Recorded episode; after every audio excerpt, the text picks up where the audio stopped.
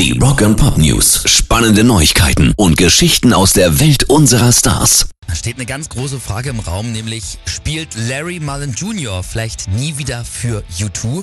Also, dass er bei den Las Vegas Konzerten nicht dabei sein würde, das war besprochen und ausgemacht.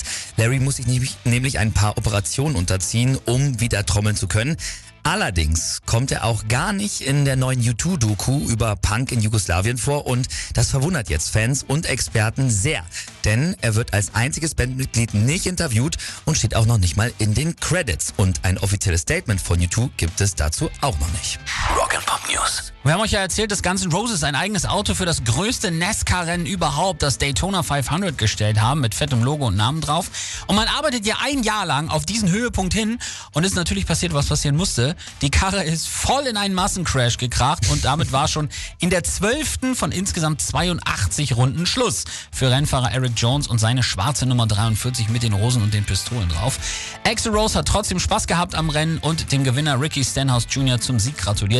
Es war toll, Teil dieses Wahnsinnserlebnisses zu sein, hat er danach bei Twitter geschrieben. Rock'n'Pop News. Ab jetzt kann man ganz besondere Skateboards kaufen, die sowohl Musik als auch Skateboard-Legenden miteinander verbinden, nämlich Skater-Pionier Tony Hawk. Pionier, der hat sie rausgebracht ähm, und drauf zu sehen auf dem Deck ist das Iron Maiden Cover von Killers aus 1981 und das wurde gemalt von niemand geringerem als Kurt Cobain, also das Original. Das hat Tony Hawk nämlich letztes Jahr selber bei einer Auktion erstanden und jetzt verkauft er Replika davon für den guten Zweck. 420 Dollar kosten die Boards und das Geld geht komplett an die Jet Foundation. Das ist eine Suizidpräventionsorganisation. Das Modell des Skateboardbretts, das wurde vom bekannten Skater Jeff Phillips entworfen und der hatte sich im Dezember 1993, also nur vier Monate vor Kurt Cobain, ebenfalls das Leben genommen.